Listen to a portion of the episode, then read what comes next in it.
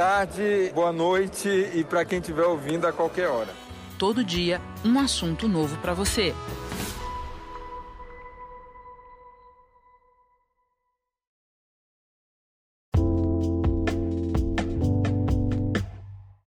Áreas essenciais. É, Assinei, tá, tá para publicar agora. Se bobear, já, já foi publicado não? Eu coloquei hoje, coloquei hoje. Porque saúde é vida. Tá? Academias. É salão de beleza e cabeleireiro também. Isso aí é higiene, é vida. Você lembra mais alguma coisa? Não, só isso aí, só, só três hoje, mais nada. Eu tenho na cabeça, tem, mas vamos esperar o que acontece nessa, nessa de hoje, né? Pra gente publicar as demais aí. Perdão, presidente, academia, salão de beleza aí? Não. Só e academia, só barbearia também, pô. Pra homem também, né, pô? Boa noite, ministro. A Fiocruz divulgou hoje um estudo que diz que o coronavírus começou a circular no Brasil antes do que a gente se sabia, que já tinha transmissão comunitária, inclusive mortes. Queria saber se o Ministério da Saúde confirma esse dado. E uma outra pergunta: o presidente Bolsonaro divulgou agora que vai incluir ca- academias, salões de belezas e manicure como atividades essenciais. Queria saber se o Ministério da Saúde concorda com isso, se houve uma orientação do Ministério da Saúde para isso. Obrigado.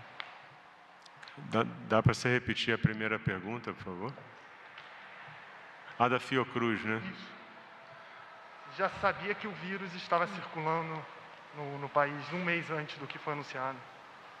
Isso aí tem que passar por uma avaliação do grupo técnico. Não, não tenho como te responder isso. Isso o- a Fiocruz é uma instituição totalmente confiável. Se isso é um trabalho de pesquisa, o trabalho tem que ser avaliado tecnicamente. Tem que ser uma. Isso aí é um grupo provavelmente da Esquiti que vai fazer isso. Eu tenho que ver o trabalho, não tem como te dar uma resposta dessa sem nem ter lido o trabalho, sem ter ouvido pessoas especialistas nisso, não tem como. A segunda coisa é em relação à liberação de Academias, salões de beleza e manicure. Como atividade essencial. Como atividade essencial. O que eu acho hoje é o seguinte: se você criar um fluxo que impeça que as pessoas se contaminem, e se você criar condições e pré-requisitos para que você não exponha pessoas a risco de contaminação, você pode trabalhar retorno de alguma coisa. Agora, tratar isso como não, essenci, como, não e- como essencial é um passo inicial, que foi uma decisão do presidente que ele decidiu isso aí. Isso, isso aí saiu hoje, isso. Ele acabou de falar com o Alvorada. Falou agora. Queria saber, isso passou pelo Ministério da Saúde? Decisão de quem é quem? É, é- é manicure, academia, Barbearia. barbearia. Barbearia, salões de beleza e academia.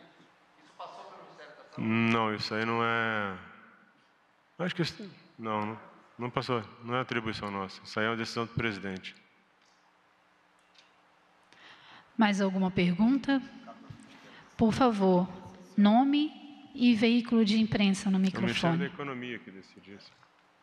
Só uma coisa, a decisão de atividades essenciais é uma coisa definida pelo Ministério da Economia. E o que eu realmente acredito é que qualquer decisão que envolva a definição como essencial ou não, ela passa pela tua capacidade de fazer isso de uma forma que proteja as pessoas. Hum, mas só para deixar claro que isso é uma decisão do Ministério da Economia, não é nossa. Ontem, o presidente Jair Bolsonaro disse: amanhã, em relação a hoje, devo botar mais algumas profissões como essenciais. Isso saiu agora. Ele disse: eu já eu abri, já que eles, em referência a governadores e prefeitos, não querem abrir, a gente vai abrindo aí. Isso foi dito ontem pelo presidente a apoiadores. O senhor acabou de falar dessa importância de, de como isso vai sendo feito. A, a minha dúvida é: o senhor falou que o Ministério da Saúde não participa dessa discussão. Sim o Ministério da Economia junto com o, com o presidente. O senhor acha que é importante o Ministério da Saúde participar dessa ampliação das atividades consideradas essenciais, ministro? A gente, o Ministério, a, a, decisão de atividade essencial hoje é do Ministério da Economia, onde o Ministério da Saúde pode e deve ajudar, é, ajudando a desenhar os fluxos de como isso deve, se, isso, se essa decisão é tomada, como isso deveria acontecer, entendeu? Mas a decisão de ser essencial ou não é mais uma decisão da economia mesmo. Se isso for o caso, a gente participa ajudando a desenhar uma forma de fazer que proteja as pessoas. Essa forma como é feito hoje, a participação do Ministério da Saúde é só depois dessa decisão tomada? Em relação à definição de essenciais, sim. Mas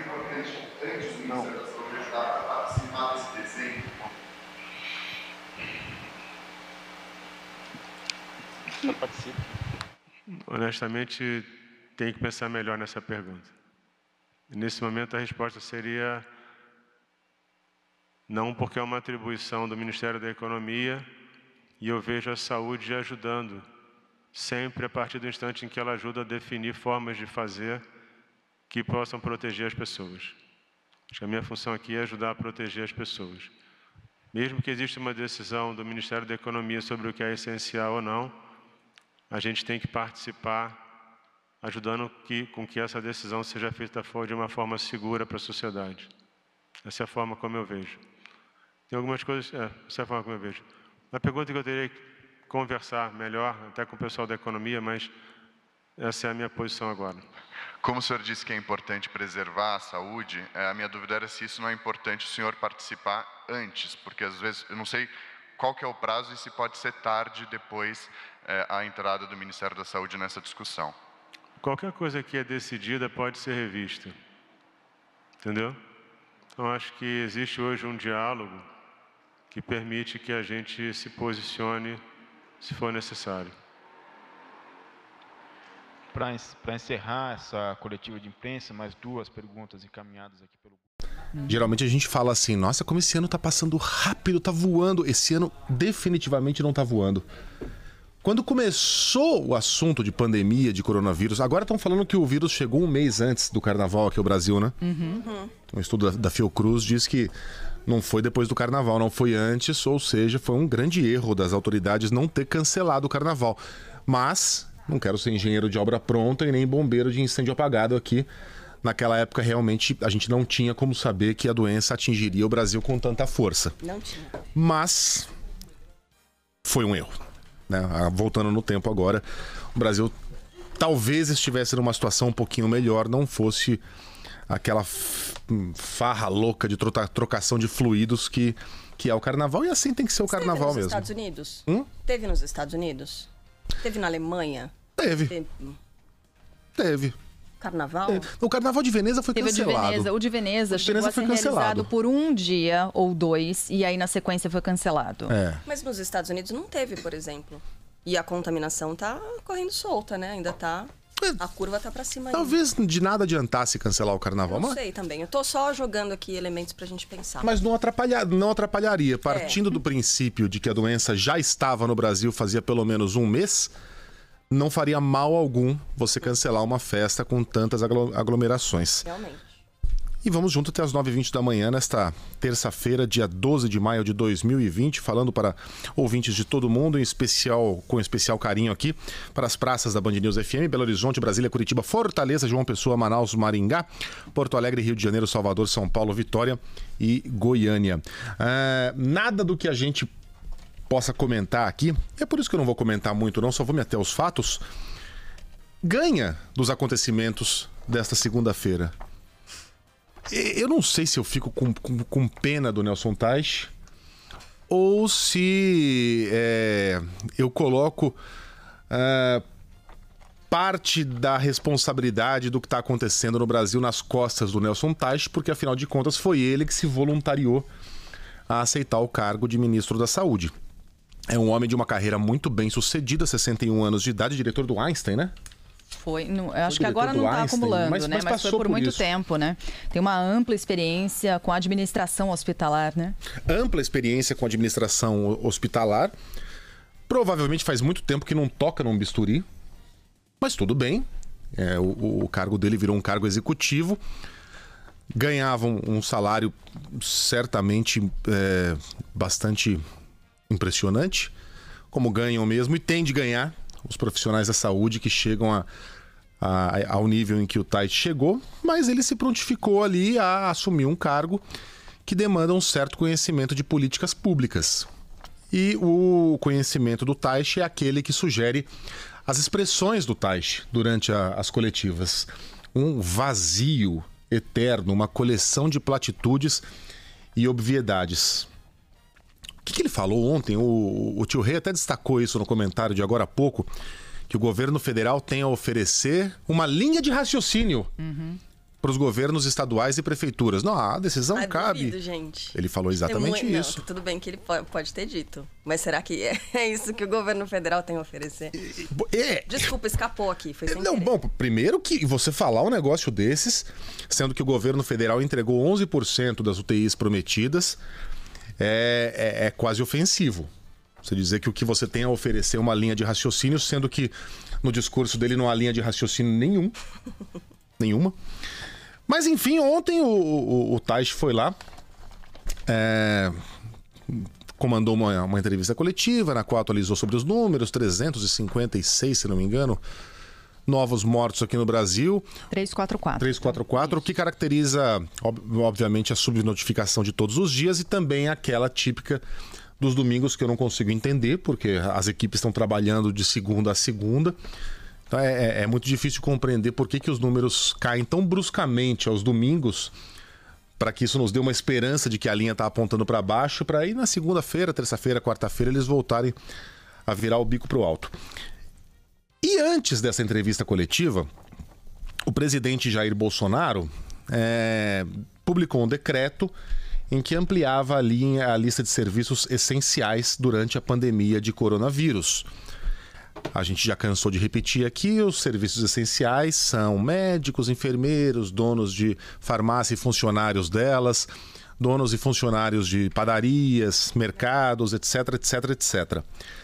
Ele só não avisou o ministro da Saúde, Nelson Teich, que estava incluindo três novas atividades cuja é, essencialidade é muito discutível: academias de ginástica, barbearias e salões de beleza. Coloca aí o áudio do Bolsonaro, na sequência a gente comenta. Porque saúde é vida, tá? Academias, é salão de beleza e cabeleireiro também. Isso aí é higiene, é vida.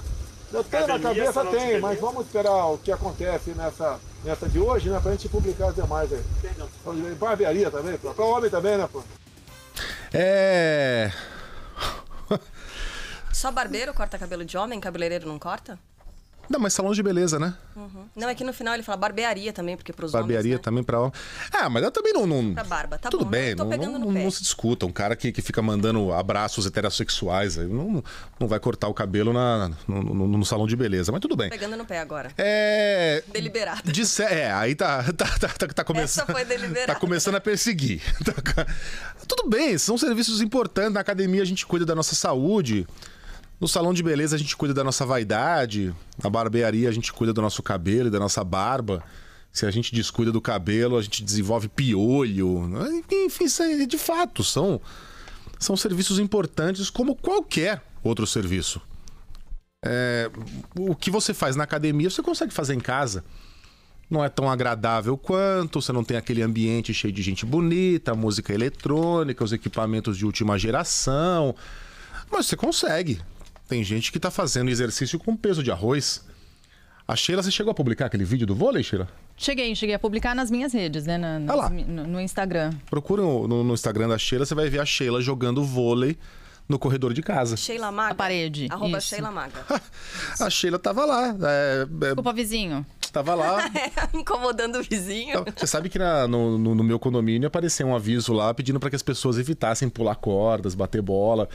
Porque é o que elas estão fazendo, estão se virando. Ou seja, é um serviço que é muito importante, mas que não dá para a gente dizer que é essencial, porque é algo que você pode substituir pelo que você tem em casa, com usando os equipamentos que você tem em casa. Sheila tava. Se, se, se a Sheila consegue jogar vôlei.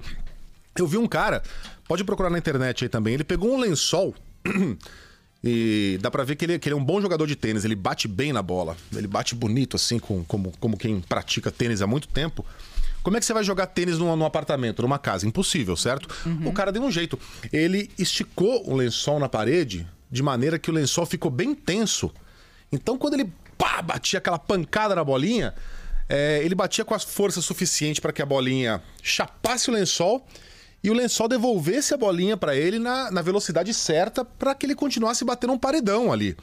Então, se as pessoas conseguem jogar tênis no apartamento, você consegue fazer uma flexão, um abdominal, um. Enfim, dá, dá para fazer aquele agachamento usando o sofá para trabalhar os tríceps. Não é essencial. Salão de beleza? Eu, eu acho que eu não preciso nem falar, né? É bacana, é importante, a nossa vaidade é, tem, tem uma importância muito grande, mas chamar de essencial numa pandemia que matou 80 mil pessoas nos Estados Unidos e já matou 11 mil aqui no Brasil, é uma piada, com todo respeito, a, aos profissionais e frequentadores de salões de beleza. Barbearias, pô, eu tô doido pra, pra ir até uma barbearia. Olha o tamanho do meu cabelo, gente. Olha isso aqui, ó. Ó. Faz muito tempo, desde, desde a adolescência, que eu não, não tô com um cabelo tão bagunçado assim. Todo mundo virou Guga Chakra. O Guga virou tendência. Na, na... Somos todos Guga Chakra. Hashtag Somos Todos Guga Chakra. Um abraço pro Guga, meu amigo, que gosta da Band News FM, hein? Nessa pandemia. Mas dá para sobreviver. Quanta gente não, não pegou aquela maquininha com a qual você faz barba e raspou o cabelo?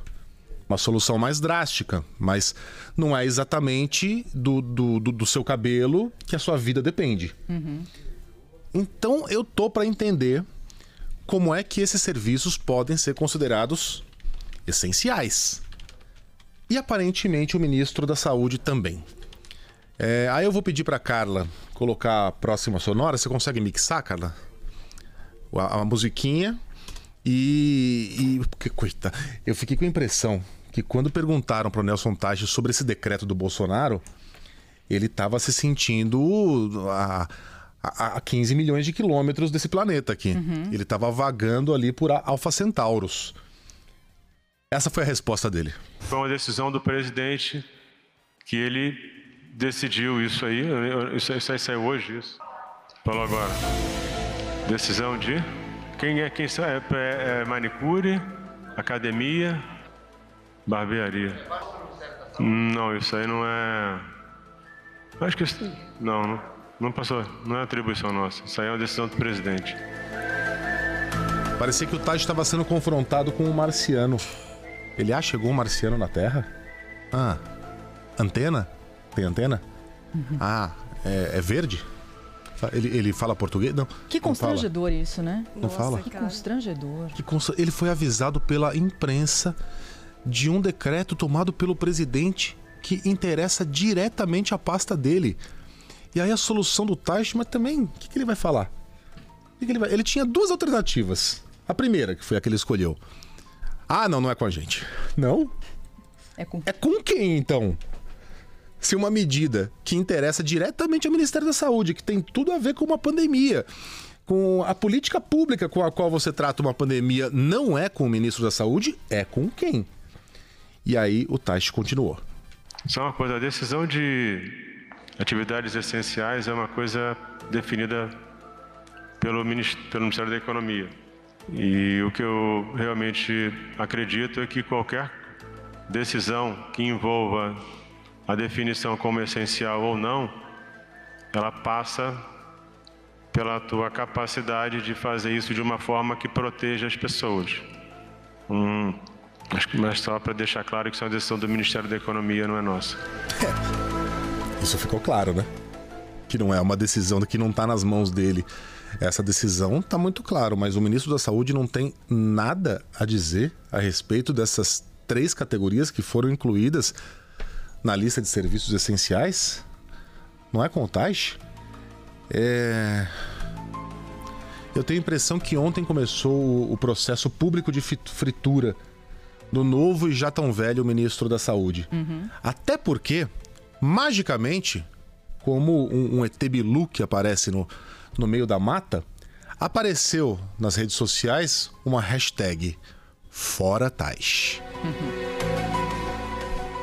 De onde teria vindo? Eu respondo. Dos apoiadores do próprio presidente. Então, Tais cada vez mais se parece com uma massa de cimento preparada para pavimentar o caminho para a vinda de Osmar Terra ao Ministério da Saúde, que era o que Bolsonaro queria desde o começo. Porque se tem algo que vale é, como competência pessoal nesse governo é a capacidade de se ajoelhar e se dobrar como um pedaço de borracha ao Palácio do Planalto e dizer amém a toda e qualquer medida que venha do alto.